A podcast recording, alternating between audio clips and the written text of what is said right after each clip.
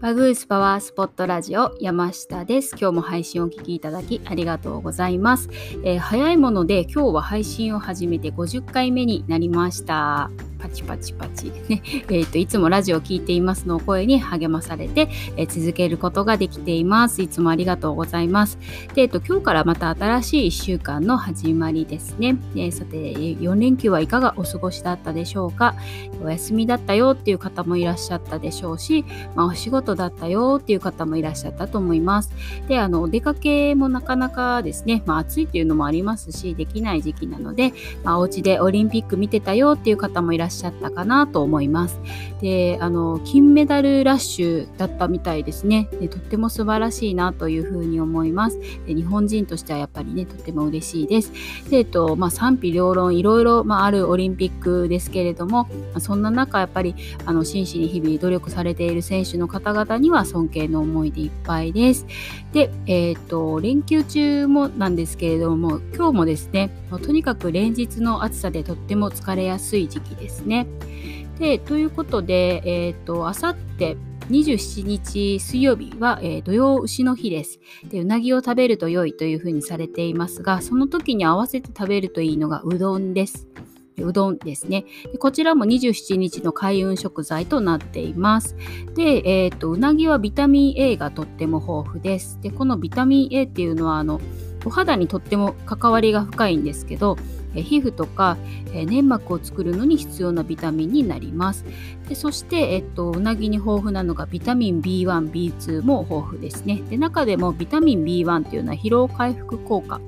でそれから糖質の代謝にはすごい関わりがあるビタミンになります。で、えっと、ビタミン B2 も目や皮膚、それから口内炎ニキビなどにも良いとされているビタミンです。でそして、えー、お魚によく含まれている DHA とか EPA なども豊富になになっています。で、えっと、DHA とか EPA にはえー、中性脂肪の低下、血栓予防、それから脳の機能を高めるなどの働きがあります。なので、まあ、うなぎはトータルで栄養価がとっても高い食べ物になります。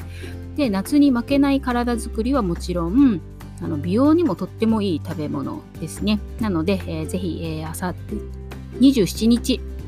の、えー、水曜日の土曜牛の日には召し上がってみてください。で、えーと、本題に入りたいと思います。で今日の本題は、え、ニキビができるのはこれが原因かもという内容でお届けをしていきたいです。で、えーと、意外な原因となりやすい3つのことについて、え、ご紹介をしていきたいというふうに思います。で、えーと先日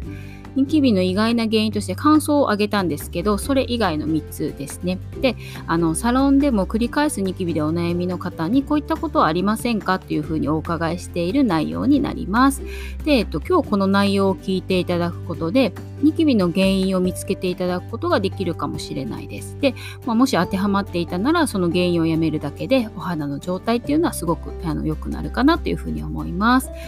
じゃあ、えっとですね、えー、早速ニキビの原因になりやすい3つのことについてお話をしていきます。でまず1つ目は洗い流さないヘアトリートメントオイル系ですね。オイル系のヘアトリートメントです。でもしもあの髪の毛のあのこのオイルを使っていてあのフェイスラインとかおでこそれから髪の毛が当たる部分にあのプツプツと白ニキビなどができやすいならあの可能性大かなというふうに思います。であの油分を多く含むヘアオイルがお顔につくことでニキビができる原因となることが多いです。でしばらくあのもし使っていらっしゃってニキビができやすいっていう風なことに当てはまっていらっしゃったらあのしばらく使うのをやめてみてお肌の調子を見てみてください。でそれから2つ目がお顔剃りです。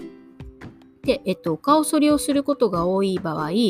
あの、カミソリでお顔を剃ることによって、お肌の皮脂膜までも一緒に落としてしまいますね。で、えっと、皮脂の過剰分泌をあの促してしまって、ニキビにつながっていることがあります。というのも、あの、皮脂膜っていうのは、ラップのような役割をしていて、お肌の一番外側にあります。で、外からの刺激からお肌を守るためと、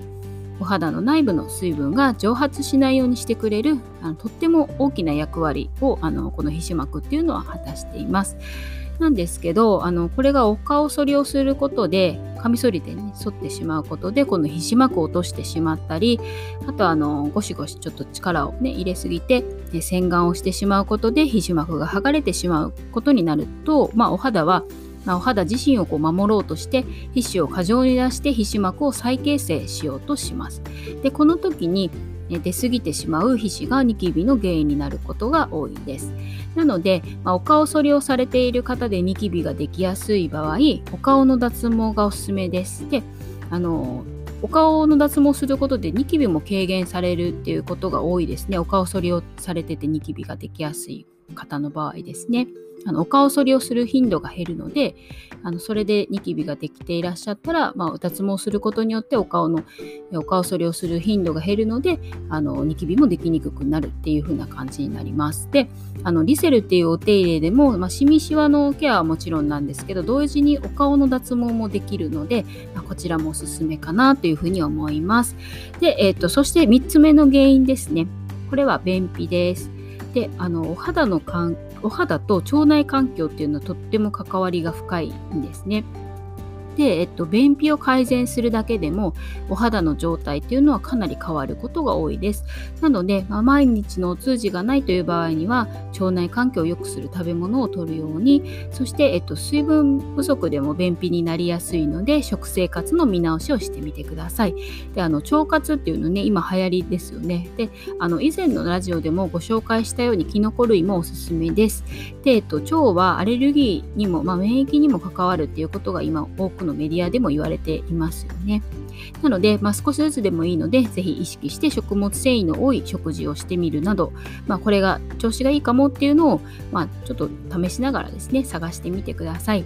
で今回ご紹介したあの3つの原因いかがだったでしょうか、えー、これが原因かもっていうのが見つかれば嬉しいです。であの原因が見つかるまでは悩むことっていうのもすごい多いんですけれども、まあ、一度これかもっていうのがま見つかったらあとはそれをやめてみたりとか改善してみることで、まあ、お肌が変わることっていうのが多いです。で今までもちょっとそういったお客様をたくさんね見てきました。でお肌が変わり始めると、まあ、とにかくお手入れも楽しくなりますし、ま、食生活も見直してみようっていうふうにまあ、あのご自分自身にもっと関心を持つっていうことがあのもっともっとできるようになるので、まあ、これはとっても素晴らしいことだなというふうに私は思っています。でおそらくこのラジオを聴いてくださってる方っていうのは、まあ、いつもお子さんだったりとかあとご家族だったりあと職場でも、まあ、周りの方のためにっていうふうについつい自分自身を後回しにされている方っていうのが多いんじゃないかなというふうに思っています。なので、まあ、いつも